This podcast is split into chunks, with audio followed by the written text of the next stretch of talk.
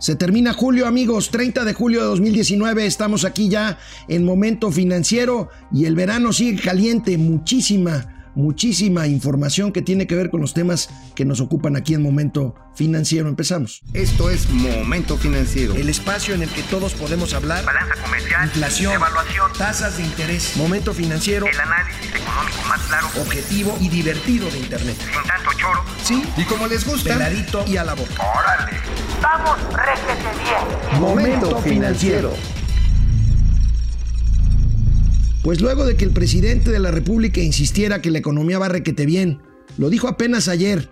Recuerden que venimos de un pronóstico del 4% de crecimiento anual, que después bajó a 2%, que después bajó al 1%, y que después dijo, no importa el crecimiento, lo importante es repartir, lo importante es el desarrollo. Bueno, pues el día de ayer, en la tarde, la Secretaría de Hacienda presenta un programa, un programa de apoyo a la economía que no hace sino reconocer que la economía no va tan bien. Y es una buena noticia. Pero bueno, lo primero para arreglar un problema es reconocer que existe. Este programa, este programa trae 485 mil millones de pesos de apoyo para reactivar la economía desde el segundo semestre del año. Mañana el, el INEGI dará a conocer el dato del PIB al primer semestre, al segundo trimestre. No viene bien, el presidente se está adelantando con este programa. Es bueno, insisto, es bueno que se reconozca que no va tan bien. Ahorita vamos a ver detalles de una entrevista interesante que tuvo ayer el presidente. Pero mientras tanto, hoy los periódicos especializados pues publican detalles, detalles de este plan, de este plan que podría considerarse contracíclico. No estamos en una crisis, pero sí estamos en una desaceleración que puede ser recesión. Y bueno, pues vía licitaciones adelantadas, vía crédito a través de la banca de desarrollo a empresas pequeñas y medianas, vía crédito a la vivienda, se está tratando de impulsar, de impulsar la economía, como lo anunció ayer el secretario eh, Arturo Herrera, y como vemos en estos cuadros, como siempre, muy sintéticos, muy explicativos de nuestros amigos del financiero y el economista, pues los periódicos que nosotros seguimos aquí, pues por obvias razones de los temas que nos ocupan. La Secretaría de Hacienda y Crédito Público abre la llave, dice el periódico El Economista, ahí están los 185 mil millones y ahí tenemos ahí los diferentes, eh, eh, pues, eh, postulados, los diferentes eh, rubros en los que se va a aplicar este programa que insisto, insisto, reconoce, reconoce lo que el presidente no ha reconocido. Afortunadamente hoy en la mañana, en la mañanera, pues no, no se desmintió de esto. Y eso es un buen detalle. Y este es el financiero. Ahí tenemos que contempla en plan 50 mil 50 mil millones de pesos en, en, un rubro, 20 mil millones de, de, pesos por otro, 116 mil millones de pesos. Ahí lo tenemos, ahí lo tenemos. Estamos eh, pues ante un programa, ante un programa que ya se había, ya lo habíamos comentado por aquí Mauricio Flores y un servidor se requería primero reconocer que la economía sí está en desaceleración, que no va requete bien, y segundo, y segundo, hacer un programa, un programa de medidas contracíclicas para poder atenuar, no, para poder eh, pues reactivar la economía. Ahora, aquí estamos hablando fundamentalmente de abrir, abrir el gasto público. Abrir el gasto público que ha estado contraído por la austeridad a rajatable impuesta por el gobierno de Andrés Manuel López Obrador pero hace falta, hace falta el otro elemento para poder cerrar la pinza, que es la inversión privada. Y esta no llegará si no hay señales de certidumbre, como ya lo hemos venido diciendo insistente y recurrentemente aquí en Momento Financiero. Otra señal, otra señal que da el presidente de la República el día de ayer para anticiparse a lo que mañana aquí le daremos a conocer, que son las cifras de crecimiento o de crecimiento, como parece indicar, del Producto Interno Bruto Nacional al segundo trimestre de 2019, fue una entrevista, una entrevista que concedió ayer a Bloomberg. Bloomberg es la agencia neoyorquina de información financiera más influyente de este continente. Tenemos tres medios muy influyentes en el mundo en materia de economía y finanzas. Uno es Bloomberg, el otro es el Wall Street Journal, también de Nueva York, y el tercero no es necesariamente en ese orden, pero son los tres más importantes e influyentes, el Financial Times de Londres, este periódico al que el presidente de la República ya se ha referido como poco serio y poco eh, contundente o poco... Eh, eh, verídico o, creíble en sus cifras sobre, sobre México. En esta entrevista que ayer concedió en Palacio Nacional durante la mañana, después de la conferencia de prensa de todos los días, el presidente de la República, pues abordó, abordó varios temas. Eh, primero, por supuesto, por supuesto, la entrevista fue fundamentalmente sobre, sobre economía y aquí tenemos unos estratos que agradecemos, agradecemos la imagen del propio Bloomberg Televisión, de Milenio Televisión y de nuestra querida compañera y amiga Azucena Uresti de Radio Fórmula y Telefórmula. Tenemos aquí la primera, el primer extracto de lo que dijo el presidente ayer. No está creciendo la economía este, como quisiéramos, pero tampoco hay riesgos de recesión. Me ocupo de asuntos políticos. No soy fanático de la economía. Creo que se exageró durante mucho tiempo cuando se elevó la economía a rango supremo y se subordinó todo lo demás soy respetuoso de la autonomía del Banco de México. Me gustaría que el Banco de México, pero una cosa es lo deseable y otra cosa es lo posible. Me gustaría que el Banco de México no solo se ocupara del control de la inflación, que pensara también en el crecimiento, el equilibrio. Pues varias cosas. Primero, el presidente reconoce que la economía no está creciendo lo suficiente. Aquí está Aquí está volviendo a darle la importancia que tiene el crecimiento económico. Recuerden que él había desviado el tema de que el crecimiento no era importante, lo importante en el desarrollo. Bueno, aquí está reconociendo, reconociendo lo que es y además a un medio especializado.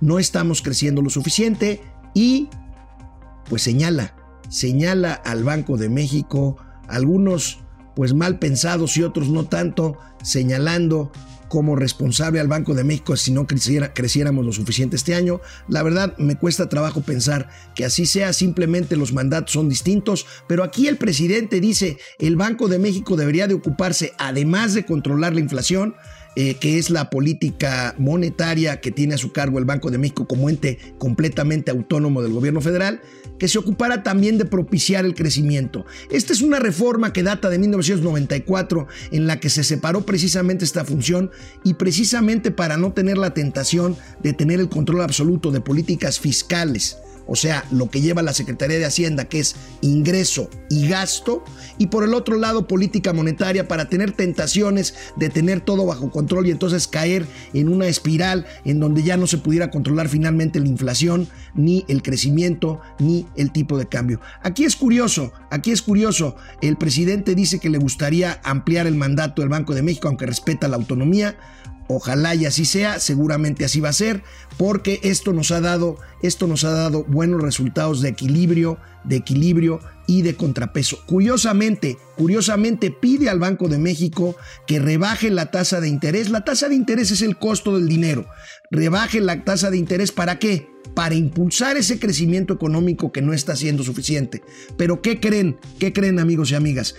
La tasa de interés tiene una relación inversamente proporcional a lo que el presidente de la República presume un día sí y otro también como un logro económico de su gobierno, el tipo de cambio. Ayer que se anunció que el presidente pidiera que se cambiara el mandato del Banco de México, el tipo de cambio sufrió un ligero eh, desajuste a la baja para el peso. ¿Por qué? Porque bueno, si ahorita el peso, y lo hemos dicho aquí, está fuerte, es pues precisamente por las altas tasas de interés que paga el peso mexicano en el mercado mexicano, bueno, como una forma de compensar. Si esto fuera de otro modo, pues la, la inflación tanto la inflación, que es otro elemento que ha presumido el presidente de la República, como el tipo de cambio, se verían sujetos a presiones en los que pues ya no podría presumir estos factores que, insisto, están fuera, fuera del control de decisiones de política económica de la Secretaría de Hacienda. En fin, esto no es otra cosa sino el equilibrio y el contrapeso que requiere la economía mexicana.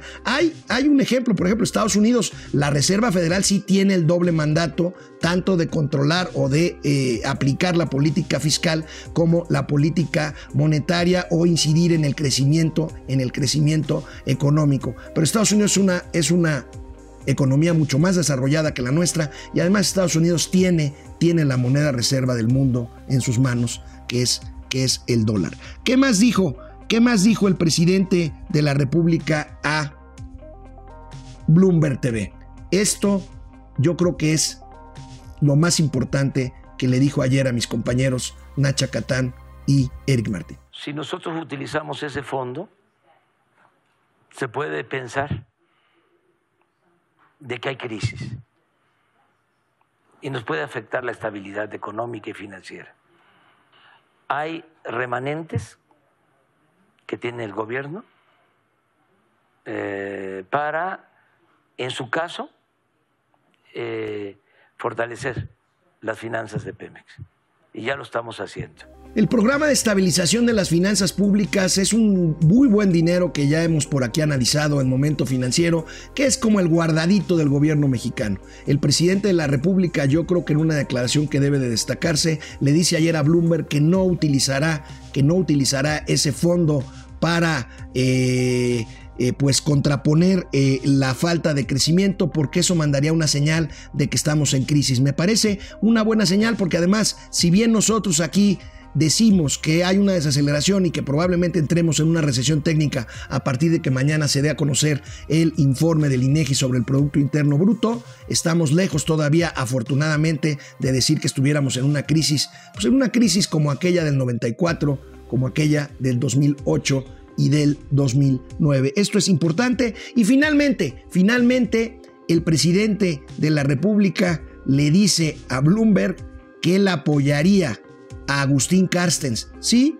Agustín Carstens, el mismo neoliberal que acusó a Ursúa de que haya influido o de que probablemente, ¿se acuerdan cuando renunció Ursúa? Que dijo, bueno, eh, el plan de desarrollo que me presentó Ursúa es como si lo hubiera escrito Carstens. Bueno, este mismo personaje que se perfila para poder, para poder ser un sucesor de Christine Lagarde al frente del Fondo Monetario Internacional, el presidente de la República ayer dijo, bueno, no estoy de acuerdo con él, con su visión, con ser neoliberal, pero es un buen economista, lo respeto y por ser mexicano lo apoyaría para ser presidente, más bien director gerente del Fondo Monetario Internacional, institución que por cierto estará aquí en México en los próximos meses para seguir evaluando la situación económica nacional y sobre todo el plan de negocios de petróleos mexicanos, que es un elemento fundamental, ya lo hemos dicho aquí, para el devenir de la economía nacional en los próximos meses. Ayer también, ayer también amigos y amigas, el secretario de Hacienda y Crédito Público da lo que yo considero la tercera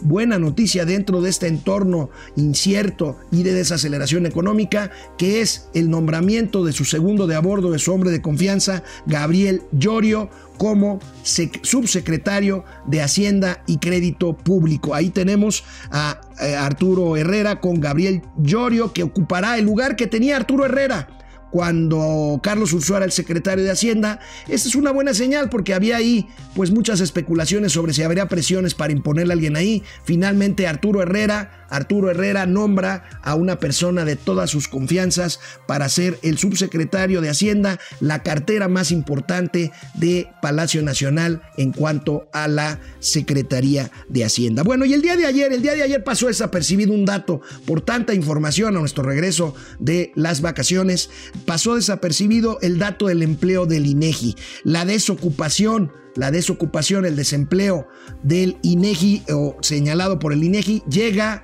llega al mes de junio a un 3.57% de la población económicamente activa. Esa es otra cosa, esta gráfica ahorita la vemos más adelante, pero el 3.57 de la población económicamente activa por arriba un par de, un par de décimas de porcentuales de la del año pasado. Aquí lo importante es una desocupación, es la desocupación más alta para un mes de junio desde hace tres años y reiteramos lo que aquí ya habíamos dicho también, el problema de la economía mexicana es que más de la mitad, el 56% de la población ocupada, trabaja en el sector informal, es decir, no cotiza en el Instituto Mexicano del Seguro Social. Y ahora sí, la tabla que les mostrábamos, hoy el INEGI da a conocer el comportamiento de la actividad económica por entidad federativa y aquí hay datos verdaderamente interesantes. Aquí vemos cómo se comportaron hasta durante el primer trimestre de 2019 todas las entidades. Yo destacaría aquí la desaceleración le ha pegado a entidades que habían venido creciendo muy fuerte como Aguascalientes, que, que, decrece en el último trimestre 3.9% y 1.2% en el año. Tenemos caso de Tabasco, que en el último año decreció 10.9% la tierra del presidente. Y vemos una nota, por ejemplo, interesante y positiva, Tlaxcala, uno de los estados más pequeños y con menos actividad económica en el país, crece el último trimestre 4.4%. 2.5% eh, si lo vemos anualizado. Veracruz está creciendo 2.4% anual hasta el primer trimestre del año. En fin, estos datos se pueden consultar con calma en nuestras plataformas. Ahí tenemos otro caso, Colima. Colima crece 2.9%. En fin, mañana vamos a empezar a tener todos estos datos ya con base en el primer semestre, o sea, ya sumando primero y segundo semestre, semestre del año. Eh, tenemos algunos comentarios por aquí. Eh, déjenme ver. Eh, Solsa, pues es lógico, todo importa y está trabajando en eso el crecimiento en todas formas. Sí, sí, sí, la verdad es que aquí, miren, el tema no es criticar por criticar, el tema es para atender un problema, lo primero que hace es reconocerlo y parece que el presidente de la República empieza a reconocer la desaceleración económica como un problema que tiene que atender. Rue Ino Orochi, mañana INEGI dará a conocer algo que todo el mundo sabe y el gobierno no quiere aceptar, no solo México, sino todo el mundo va camino a una recesión. Bueno, es cierto, eh, yo creo que se esperan altos índices de desaceleración económica para el resto del mundo a partir del segundo semestre del año. Rol Ma, venga momento financiero a decir la neta de nuestro momento económico. Muchas gracias. Aurora Jarillo Ibarra, desgraciadamente se veía venir desde el inicio del año con tantas malas decisiones. En verdad el peor cierre del sexenio. La verdad es que ya hemos dicho aquí esta es una desaceleración generada por primera vez en 11 años por factores internos de decisiones económicas mal tomadas y no por factores externos. Eh, otra vez Rue Ino Orochi, creo que el día de mañana el resultado del PIB será entre el 1.2 al 0.7%, no lo creo, creo que eres demasiado optimista. Eh, no que íbamos requete bien, dice Omar Romero, bueno, pues ya lo estamos diciendo. Carlos Ramírez, Carlos Ramírez como siempre atento a nosotros, saludos Alex, eh, dice que no es de la economía, él solo quiere ver gelir él, solo, o sea, se refiere al presidente, él solo quiere ver feliz a la gente regalando dinero para que lo crean un salvador, ya lo hemos hablado aquí. Albina Fraga, un panorama difícil para todos ante la incompetencia de este gobierno.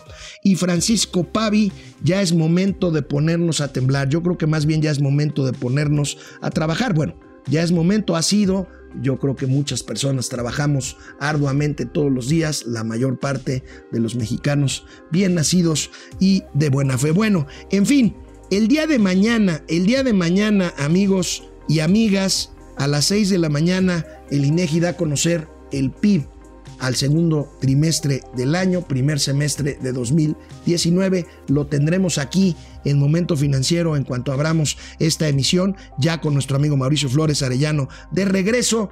Y lo importante también, viene el siguiente mes, 6 de septiembre, se presentará en el Congreso, en la Cámara de Diputados, el primer borrador del presupuesto 2020, en donde veremos materializados o echados en el papel, pues cómo ve este gobierno y cómo ve López Obrador y su secretario de Hacienda Arturo Herrera, cómo vamos a equilibrar, equilibrar ingreso, que no va a haber nuevos impuestos, que no se aumentará la deuda, que hay más gastos sociales, pero que tenemos que restar lo que dejará de ingresar Pemex por el plan de apoyo a Pemex que incluye quitas fiscales y de dónde van a salir esos recursos para aportar estos 435 mil millones de pesos para el crecimiento económico y ver que esto no incida en desequilibrios de las finanzas públicas. Pues así, así llegamos al final de esta emisión de Momento Financiero. De veras les, les agradezco